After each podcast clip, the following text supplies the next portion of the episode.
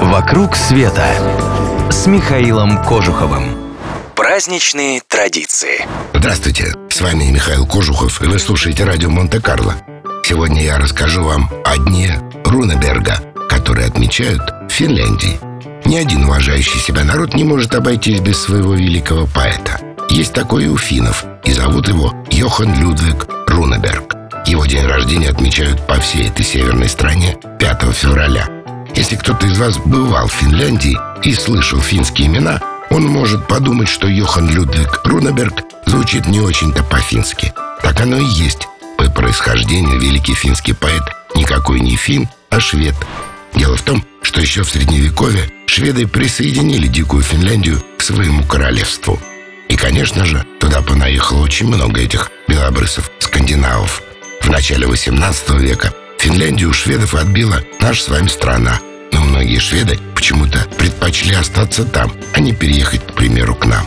Ну, их можно понять. Как уехать оттуда, где твоя семья живет лет 300? Жили эти шведы в городах, были людьми состоятельными. То есть могли себе позволить неплохое образование, в отличие от нищих финских рыбаков. Так что не один только поэт Рунеберг. Очень, очень многие великие финны на поверку оказываются, ну, не совсем финнами. Тут можно совсем немножко переделать русскую пословицу. Копнешь любого финна, найдешь шведа. Некоторые такие шведы предпочитали переделывать свои имена на финский манер.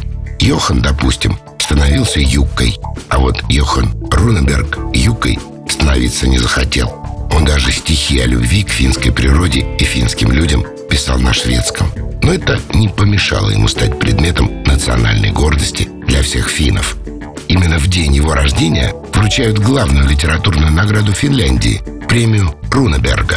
Чтобы попасть в списки претендентов, книга должна быть написана на финском или на каком же? Вы догадались, конечно же, на шведском. Есть у этого праздника еще одна интересная традиция. В этот день принято угощаться пирожными Рунеберга.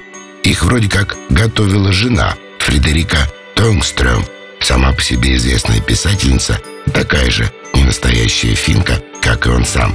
Причем подавала она мужу эти пирожные каждое утро. Ведь Рунеберг был не только шведом, патриотом Финляндии, поэтом и писателем, но еще и известным сладкоежкой.